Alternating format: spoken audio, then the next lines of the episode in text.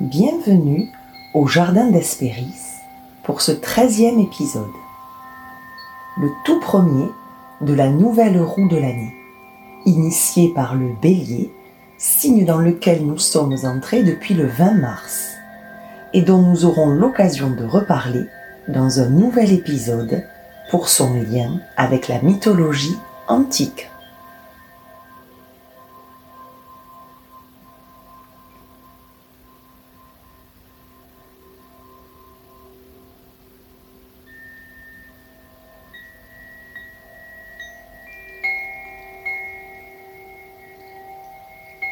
Balance est le seul objet de la roue zodiacale. Elle est initialement assimilée aux pinces du scorpion chez les Chaldéens et les Grecs anciens. Quand les Romains l'ont ajoutée comme signe zodiacal, la balance a pris une toute autre symbolique en devenant un objet. Selon le poète latin Virgile, elle est la balance de Zeus dans laquelle il plaça le sort des Grecs et des Troyens lors de la guerre de Troie pour en décider l'issue. Les Romains l'ont également associé à la balance d'Astrée, qui correspond à la déesse de la justice Dike en grec, fille de Thémis.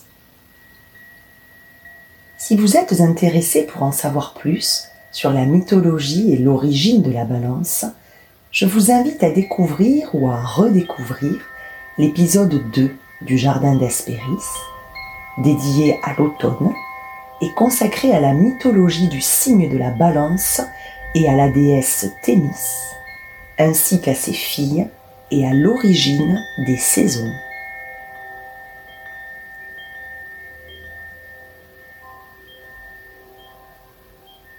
Pour cet épisode aujourd'hui, il sera plutôt question de voir comment la balance en cette pleine lune nous invite à cultiver l'harmonie, à équilibrer nos choix, nos envies, nos souhaits entre soi et les autres. On parlera donc d'équilibre et de cette notion de juste milieu si chère aux anciens.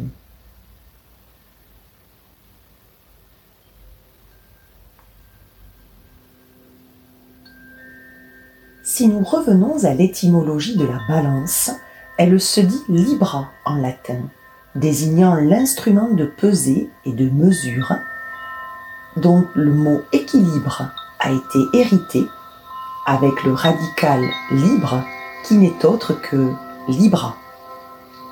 Quant au préfixe equi, equi, en latin aequus, que l'on retrouve dans équinoxe, équité, équidistant, équilatéral, équivoque, équivalent. Il signifie égal. Par conséquent, en traduction littérale, équilibre est balance égale.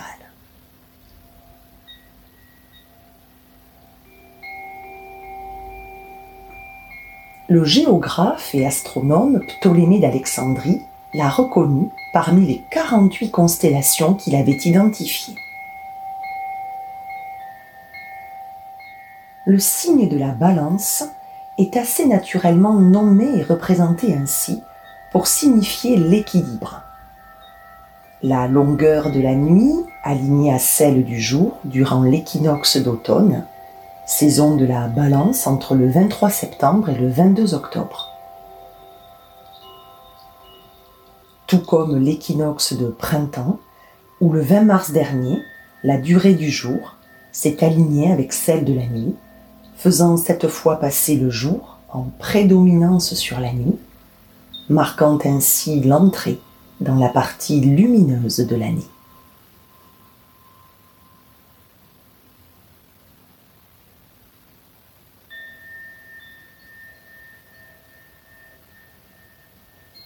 La balance, signe d'air, est le septième signe. Elle appartient donc à la septième maison zodiacale.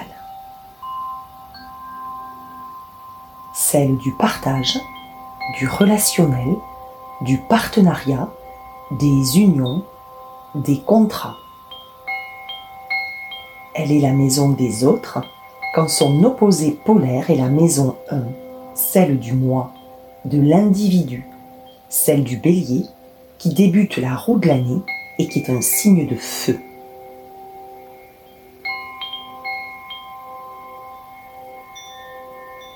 En saison du printemps, débutée depuis quelques jours, dans cette période de montée de sève, d'éveil de la nature, ce signe de feu et d'énergie, ce signe de fougue, se trouve contrebalancé par cette pleine lune en balance, signe d'air, caractérisé par la recherche constante d'équilibre, la tempérance, la justice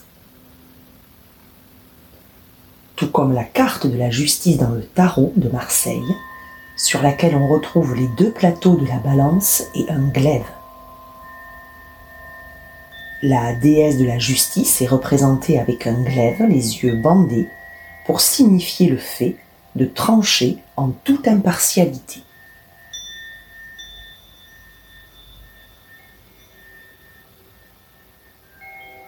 Souvent surnommée la diplomate du zodiaque, la dame de l'équilibre. Elle est en constante recherche vitale d'équilibre entre les polarités, entre les écarts, entre l'ombre et la lumière, afin d'intégrer et de vivre au mieux, en les acceptant, les différentes parts de notre être. La balance est associée à la planète Vénus, déesse de l'amour en face de Mars, planète du bélier, et sachons nous souvenir que Vénus, Aphrodite, a entretenu une liaison adultère avec Mars, Arès, alors qu'elle était mariée au dieu de la forge, Héphaïstos, soit Vulcain. De cette union illégitime naîtra la belle harmonie.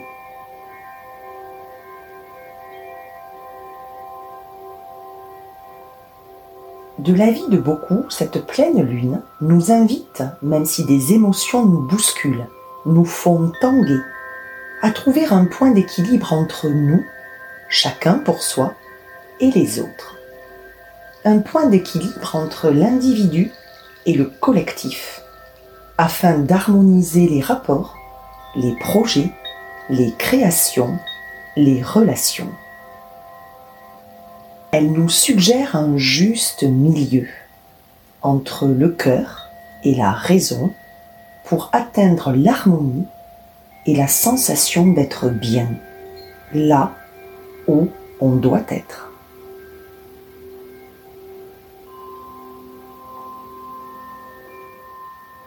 Et c'est sur ce point-là précisément de l'équilibre, de l'harmonie, du juste milieu que prend place l'épisode d'aujourd'hui. Ces notions si chères et si précieuses aux yeux des anciens, eux qui ne pouvaient concevoir de séparation entre le corps et l'esprit, entre le sport qui nourrit le corps et la littérature, la philosophie qui nourrissent l'esprit afin d'être complet. Eux qui se méfiaient des excès d'émotions, de ce qu'ils appelaient l'ibris, la démesure, la disproportion. Qui cultivaient les justes proportions dans l'art de la sculpture, mais aussi de la langue, de la prosodie, du choix des mots justes et équilibrés dans leur rythme. Eux qui avaient à cœur de tendre vers l'équilibre de leur vie, tout en projetant et en mettant en scène dans la mythologie et sur la scène du théâtre des personnages grandioses d'excès, fascinés par la démesure.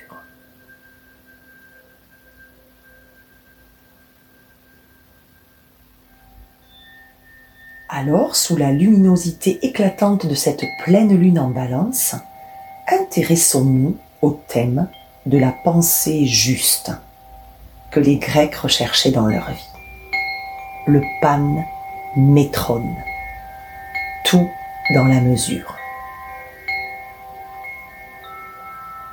Il n'y a qu'à se fier au fronton du temple d'Apollon à Delphes, en allant consulter la prophétesse et la prêtresse d'Apollon, la Pythie.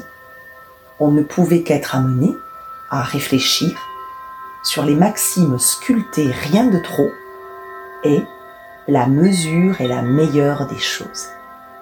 Ces maximes côtoyaient le connais-toi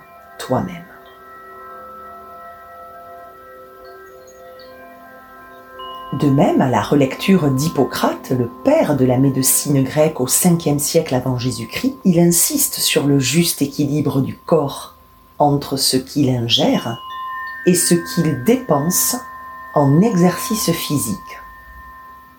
Hippocrate souligne la juste proportion entre le corps et son environnement, un dosage réfléchi entre microcosme et macrocosme.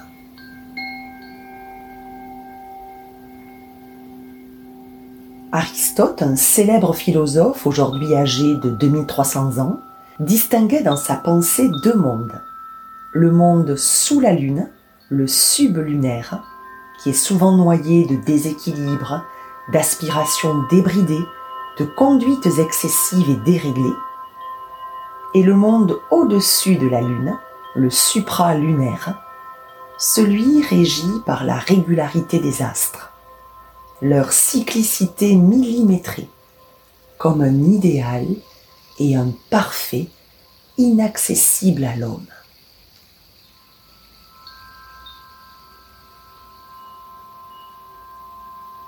Toutefois, l'homme peut essayer pour son bien-être et sa sérénité de tendre vers cette juste mesure qui assure une forme de stabilité et d'assise qui évite de mesurer à l'aune de soi uniquement, mais en prenant aussi en compte l'autre, et pour autant, sans se laisser engloutir par l'autre, sans empiéter non plus sur ses plates-bandes. Tout un art du savoir-vivre ensemble, sans fusionner au point de ne pas s'y retrouver, collaborer sans se perdre. On le voit, toute une épineuse aventure de vie, des plateaux de la balance à faire tenir dans un adroit équilibre. Et nous-mêmes, selon les trajectoires de nos vies, nos personnalités, nos points sensibles, les aléas de la vie, nous vivons en équilibriste sur le fil de la vie, en essayant de toujours maintenir la pensée et le soin envers ceux que nous aimons et dont nous voulons nous occuper avec tendresse et dévotion, et en tentant de nous octroyer le plus souvent possible des espaces-temps libres, où nous pouvons vibrer de ce que nous nous offrons à nous-mêmes, de ce que nous faisons pour nous-mêmes, sans nous sentir coupables ni égoïstes. Un juste équilibre entre soi et les autres.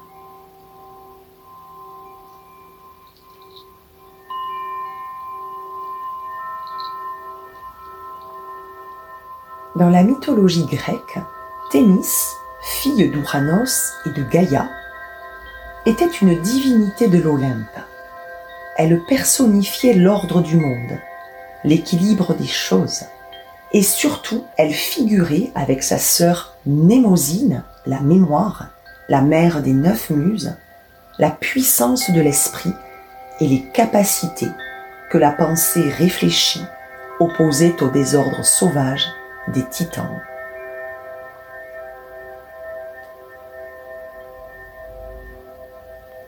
Ce qui en a fait la conseillère de Zeus. À l'aube du monde, c'était donc aux autres divinités que parlait Thémis. Elle leur indiquait les chemins de la prudence, la voie du milieu à suivre, y compris pour régler des différends lors de querelles entre dieux. Elle inspirait les oracles et elle était la voix d'une précieuse sagesse.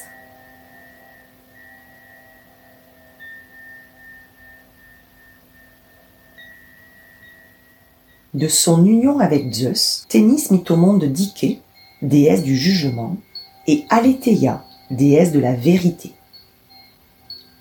La mythologie attribue à Dike de s'efforcer, lorsqu'éclatent des conflits entre les hommes, de leur indiquer les chemins pour trouver la conciliation et la paix, en prenant une décision pondérée, toujours en ménageant un juste compromis, un juste réglage entre les parties.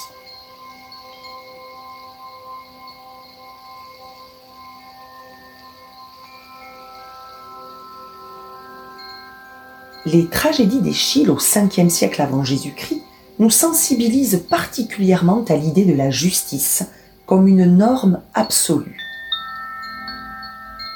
Elles traduisent la transgression de cette norme par l'excès ou l'ibris, provoquant un déséquilibre.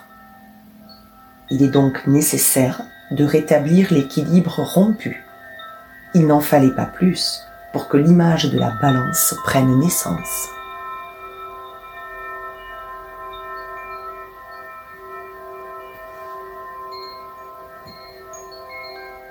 L'ibris, notion très fréquente dans la pensée et la littérature antique. Mais qu'est-ce que l'ibris? Ce terme désigne chez les Grecs la démesure, l'orgueil, ce qui va au-delà de la norme. De même, un objet, une créature hybride, s'inscrit comme issu d'une anormalité. Qui est-elle? Dans la mythologie grecque, Ibris est une divinité allégorique personnifiant les réactions et les envies disproportionnées, excessives, démesurées, des dieux comme des hommes. En quoi consiste-t-elle? Dans la religion grecque antique, la notion d'Ibris constitue la faute fondamentale. On doit la rapprocher de la notion de Moira, le destin, la part, la portion. Le destin, c'est le lot, la part de bonheur ou de malheur, de fortune ou d'infortune, de vie ou de mort, qui échoit à chacun en fonction de son rang social, de ses relations avec les dieux et les hommes. On disait que la déesse Ticket, Fortuna chez les latins, distribuait cette part à chacun, attribuait son lot à tous.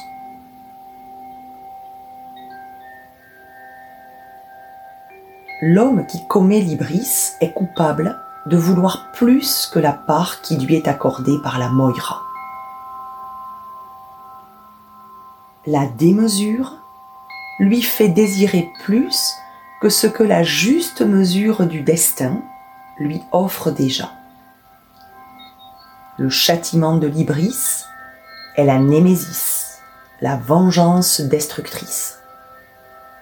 Le châtiment des dieux qui a pour effet de faire prendre conscience à l'individu du degré de limite qu'il a franchi.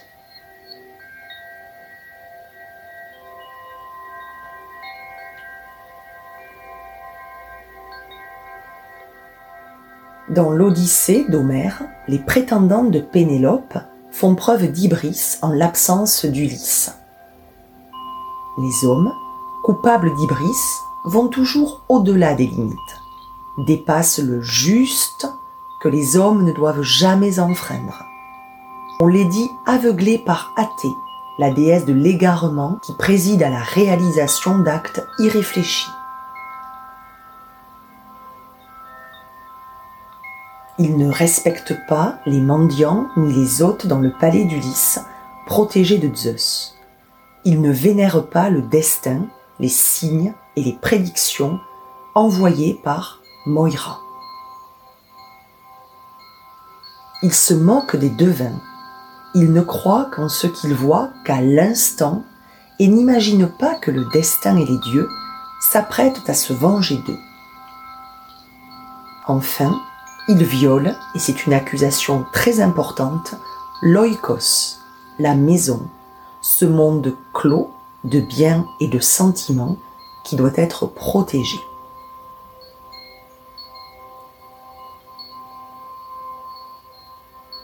Dans l'Iliade, parmi les personnages emblématiques de l'Ibris, on trouve Ajax, qui viole la prêtresse Cassandre. Ajax, qui se retournera ensuite contre les dieux et les maudira.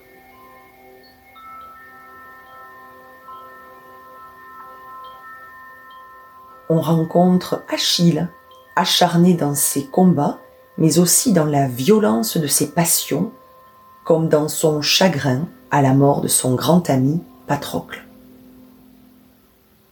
Diomède, le guerrier absolu, est lui aussi victime d'Ibris. Empli d'arrogance et tout à sa fureur guerrière, il blessera Arès et Aphrodite.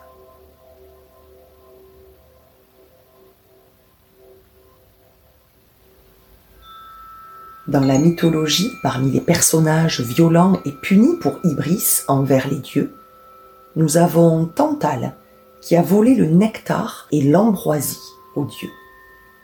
Minos, le roi de Crète, qui offre en sacrifice à Poséidon un taureau banal au lieu du taureau blanc réclamé par le dieu.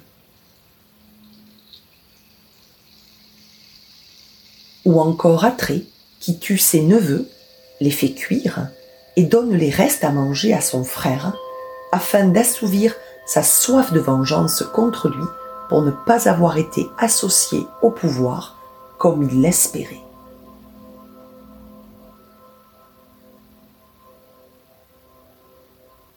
La conception de l'ibris comme faute renvoie à la morale des Grecs qui valorise la mesure, la modération et la sobriété.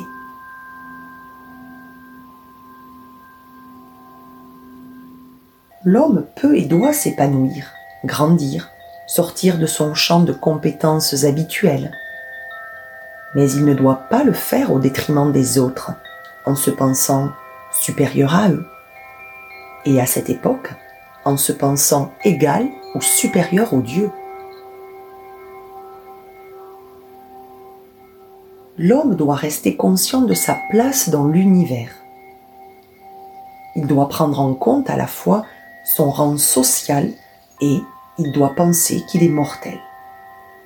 Il doit trouver sa place en un juste équilibre, mais ne pas déséquilibrer pour autant la place qui revient aux autres. Voilà ce qu'était le juste équilibre de toute une vie chez les Grecs. À Rome, lors des défilés victorieux des généraux, un esclave se tenaient derrière eux et leur rappelaient Memento Mori, qui se traduit par Souviens-toi que tu es mortel. Ce qui était une façon de ne pas se laisser griser par l'euphorie de la victoire et de ne pas se sentir surhomme. Puis la juste mesure disparut de chez les Romains. En effet, selon les empereurs, certains ont voulu se sentir proches d'un dieu, ils ont voulu être comme divinisés, ce qui leur valut de mourir assassinés le plus souvent.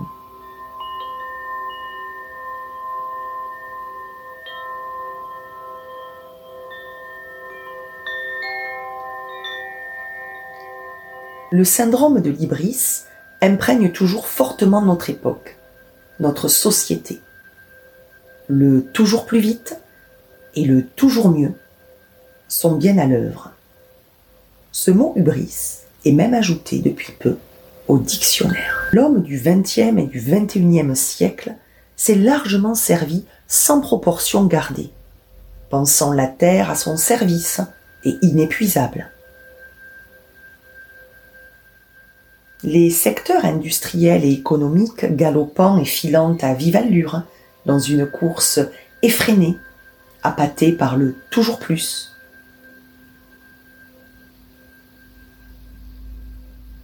le respect des valeurs trop souvent piétinées, parce que finalement, à quoi ça sert de faire preuve de moralité et de juste mesure? La course frénétique à la démesure technologique, aux objets qui sont estampillés de l'étiquette indispensable à notre quotidien, à notre bonheur. Comme si ce dernier pouvait se trouver dans le tout nouveau smartphone à la mode, plus puissant, plus performant.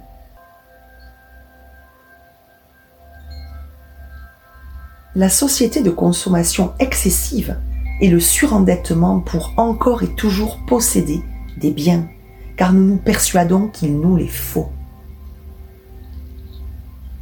La démesure dans tous ses états.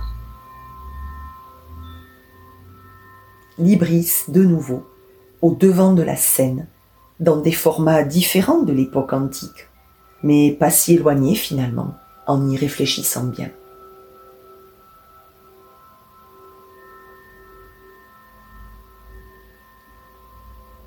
Ainsi, le syndrome de l'ibris de l'Antiquité à nos jours se retrouve bien dans les notions de prétention, d'arrogance, de mensonge, de manipulation, d'excès de confiance qui rend narcissique, de sentiment d'invincibilité, que les anciens connaissaient déjà et qu'ils voyaient comme de réelles menaces au bon vivre, autant individuel collectif. Et attention, ce n'est pas pour autant que les Grecs ne prêchaient pas la fierté de la propre réussite de chacun, qu'ils ne considéraient pas la saine ambition de se réaliser personnellement, qui n'est pas à confondre avec arrogance et prétention.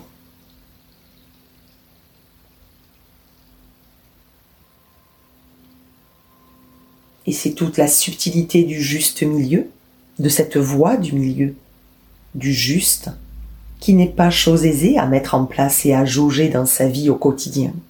Ce rien de trop que les Grecs prônaient comme un garde-fou et une rambarde de sécurité.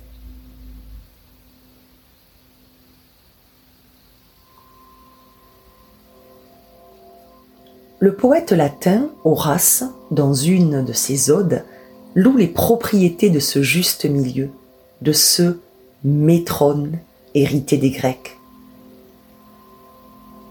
D'or est le juste milieu, et qui le choisit est à l'abri. Il échappe au sordide d'un toit malpropre. Il échappe par sa mesure à l'envie que suscite un palais. Pour Horace, le juste milieu est une règle d'or.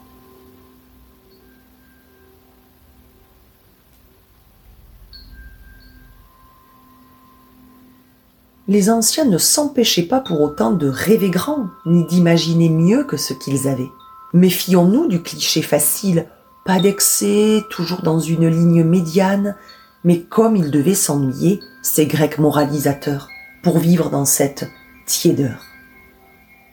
Mais pas du tout. Ils aimaient l'idéal de se dépasser, d'incarner quelque chose qui resterait après eux. Et en cela, ils ne se sont pas trompés. Ils ont laissé un héritage considérable. Ils ne se défendaient pas d'aimer, ni d'éprouver, ils ne s'empêchaient pas de ressentir, ni d'exprimer leurs émotions sans filtre. Ce qui ne les a jamais empêchés de se recentrer et d'allier des extrêmes, des opposés présents en eux, sans les renier ni en avoir honte. Ils ont eu conscience de devoir tisser étroitement la toile de leur vie entre le cœur et la raison, en ne déjugeant pas l'un ou l'autre, en vivant selon ce qui leur semblait juste. Et ils ont eu à cœur de nous livrer leur juste mesure rythmique, autant en musique qu'en poésie, les justes proportions dans l'art de la sculpture, pour vivre et incarner l'harmonie. Ils nous ont laissé toutes les clés.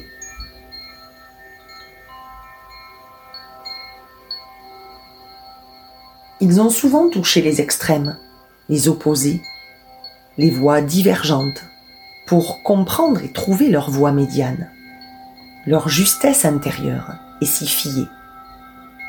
Et c'est pour cela qu'ils ne se sont jamais trouvés contradictoires de rechercher le juste milieu, tout en osant exposer sur scène des représentations de l'Ibris.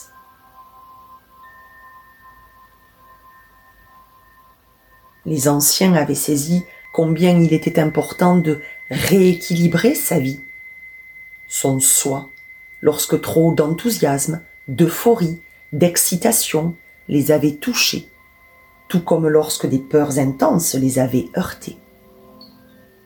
Vivre sans avoir peur de devoir redescendre pour se réajuster, se réaligner. Les anciens avaient compris que c'était tout le jeu et l'enjeu de la vie humaine.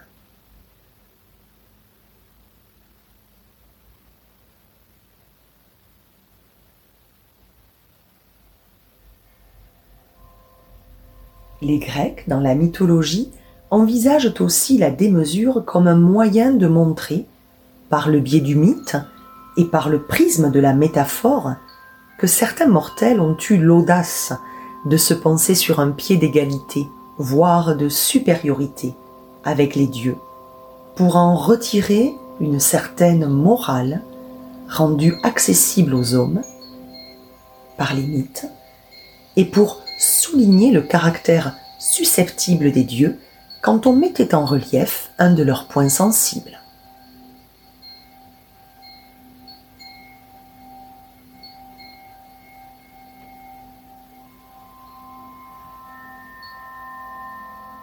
Par exemple, le mythe d'Arachné est clair sur le sujet.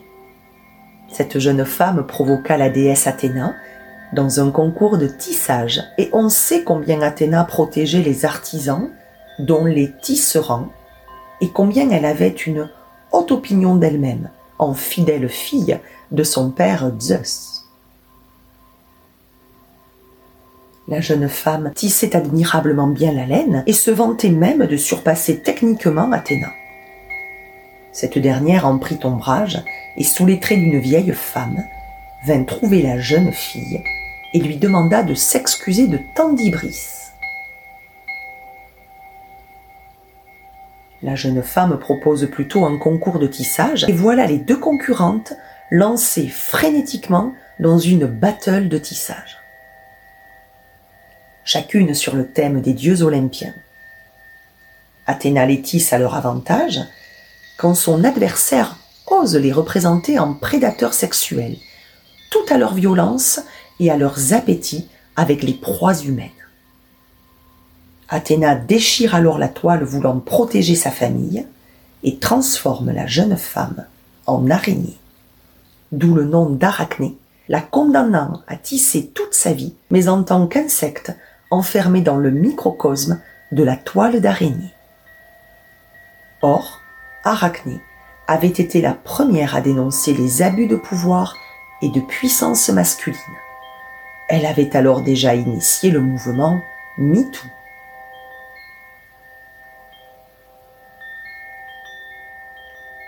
Prenons un autre exemple de jeunesse fougueuse, victime de son hybris pour aller encore plus loin, encore plus haut, Intéressons-nous à Icare, le fils de Dédale, ce célèbre architecte grec qui inventa le labyrinthe pour le roi de Crète, Minos, et berceau du légendaire Minotaure. Icare donc s'échappe avec son père du labyrinthe où ils sont retenus prisonniers par Minos, fou furieux que le héros Thésée et pu terrasser le Minotaure et sortir vivant du labyrinthe. Ils parviennent à s'échapper grâce à l'ingéniosité de Dédale qui construit des ailes faites de plumes et collées avec de la cire pour s'échapper par la voie des airs.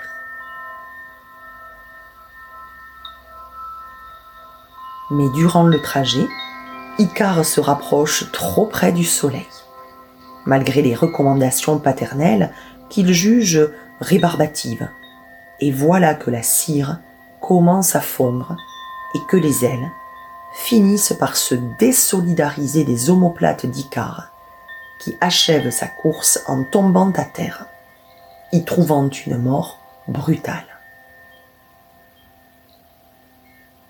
L'expression se brûler les ailes en sera un puissant héritage. Doit-on pour autant condamner le jeune Icare qui ne s'est pas méfié de conserver la juste distance entre lui et le soleil pour se forger sa propre expérience sans se soucier des conseils sages de son père?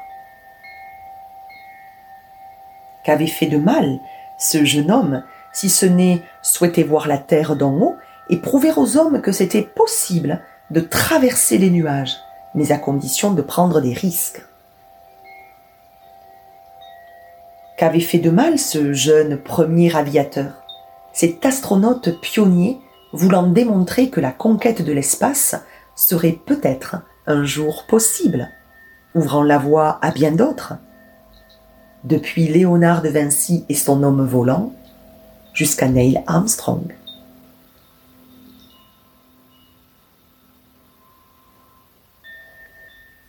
Enfin, l'exemple de Prométhée qui, pour avoir volé le feu aux dieux et le donner aux hommes, car les dieux leur refusaient ce privilège, fut condamné à avoir de façon incessante le foie rongé par un aigle, l'organe repoussant chaque jour pour que le châtiment prenne plus d'ampleur et qu'il cause une douleur éternelle. Qu'avait-il commis ce cher Prométhée de si horrible si ce n'est oser offrir le feu aux hommes, c'est-à-dire le progrès que les dieux leur refusaient. Qu'avait-il fait de mal, excepté transmettre aux hommes dans un geste, certes audacieux, mais courageux, dans un élan de générosité et de partage,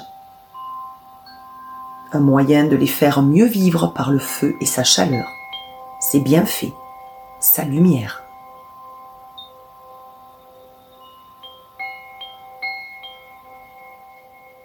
Parlerons-nous de la pièce d'Aristophane, la comédie Lysistrata, qui montre la démesure de ces femmes athéniennes décidant avec leur suffragette Lysistrata de faire la grève du sexe et des tâches ménagères afin de faire comprendre à leurs époux combien leur façon de penser que tout leur était acquis était obsolète, insupportable, intolérable, et combien elles piétinaient et bafouaient leur honneur, leur dignité et leurs droits de femme.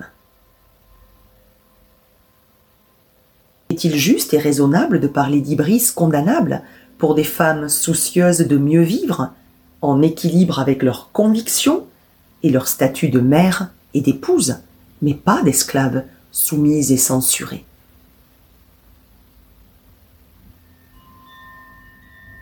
Ces femmes sont-elles si éloignées de Miss Potkin? Cette trentenaire britannique qui a tout récemment enflammé les réseaux sociaux en racontant la grève des tâches domestiques entreprise sur quatre jours chez elle pour faire réagir son mari et ses enfants sur la lourdeur de ses obligations quand elles ne sont pas équitablement partagées au sein de la famille.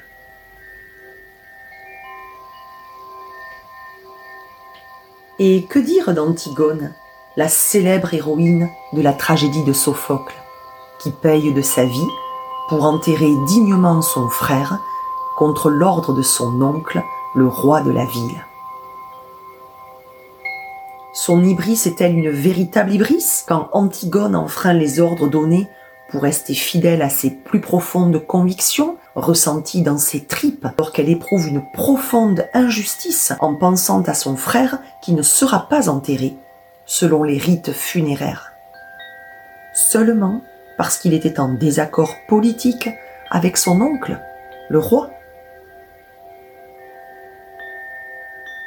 Ne serait-ce pas le roi lui-même qui s'est rendu coupable d'Ibris en usurpant l'identité et le statut d'un dieu, en décidant de qui avait le droit de vivre ou de mourir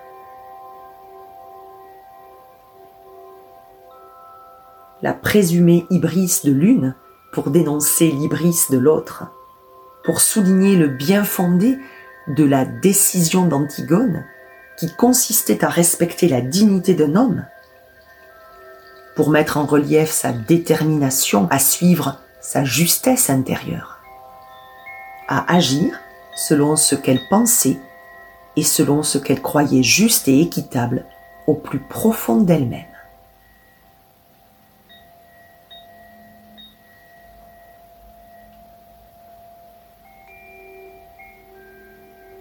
On voit bien la tension qui existe entre les tempéraments de feu de ces figures déterminées, de ces personnages grecs fougueux qui initient comme le bélier des mouvements novateurs et avant-gardistes, et le choix de suivre ce qui est juste pour eux, aligné avec leur cœur et ajusté à leurs valeurs.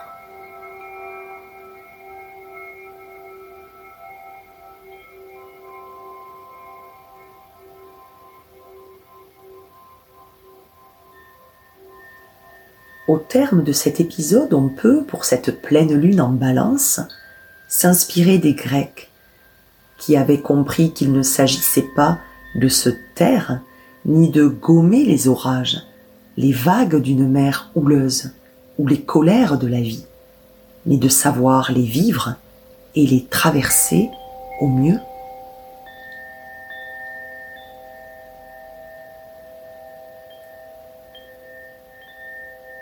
Inspirons-nous de cette juste mesure pour trouver notre équilibre, après avoir pas mal tangué, après avoir touché et testé des extrêmes.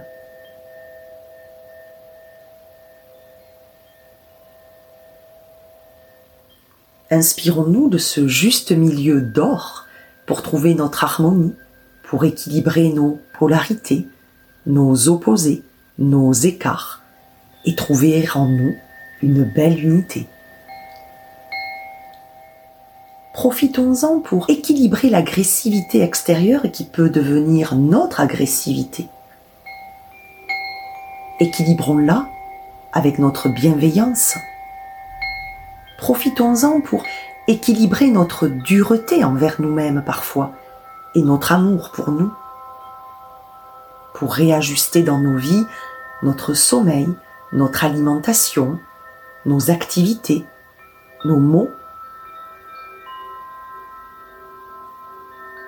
Profitons-en pour rééquilibrer nos envies, nos désirs, nos souhaits avec la réalité de la vie et les possibilités du moment qu'elle nous offre, avec ce que nous avons à notre disposition, et ce, malgré les restrictions.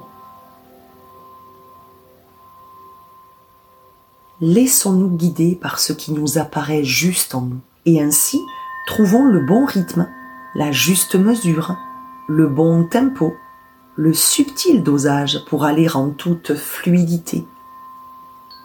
Nous réaliser avec stabilité, nous faire confiance pour la justesse de nos ressentis, pour avancer, bâtir, grandir, construire, créer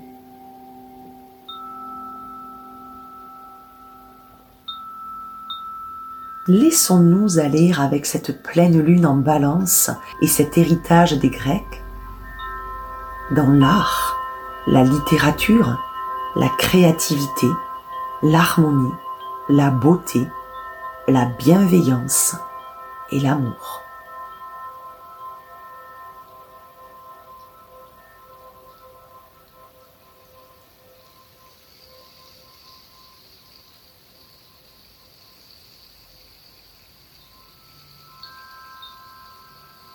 Je vous souhaite une belle lunaison riche et aimante. Je vous remercie pour votre écoute et pour votre fidélité. À très bientôt pour un nouvel épisode printanier au Jardin d'Hespéris.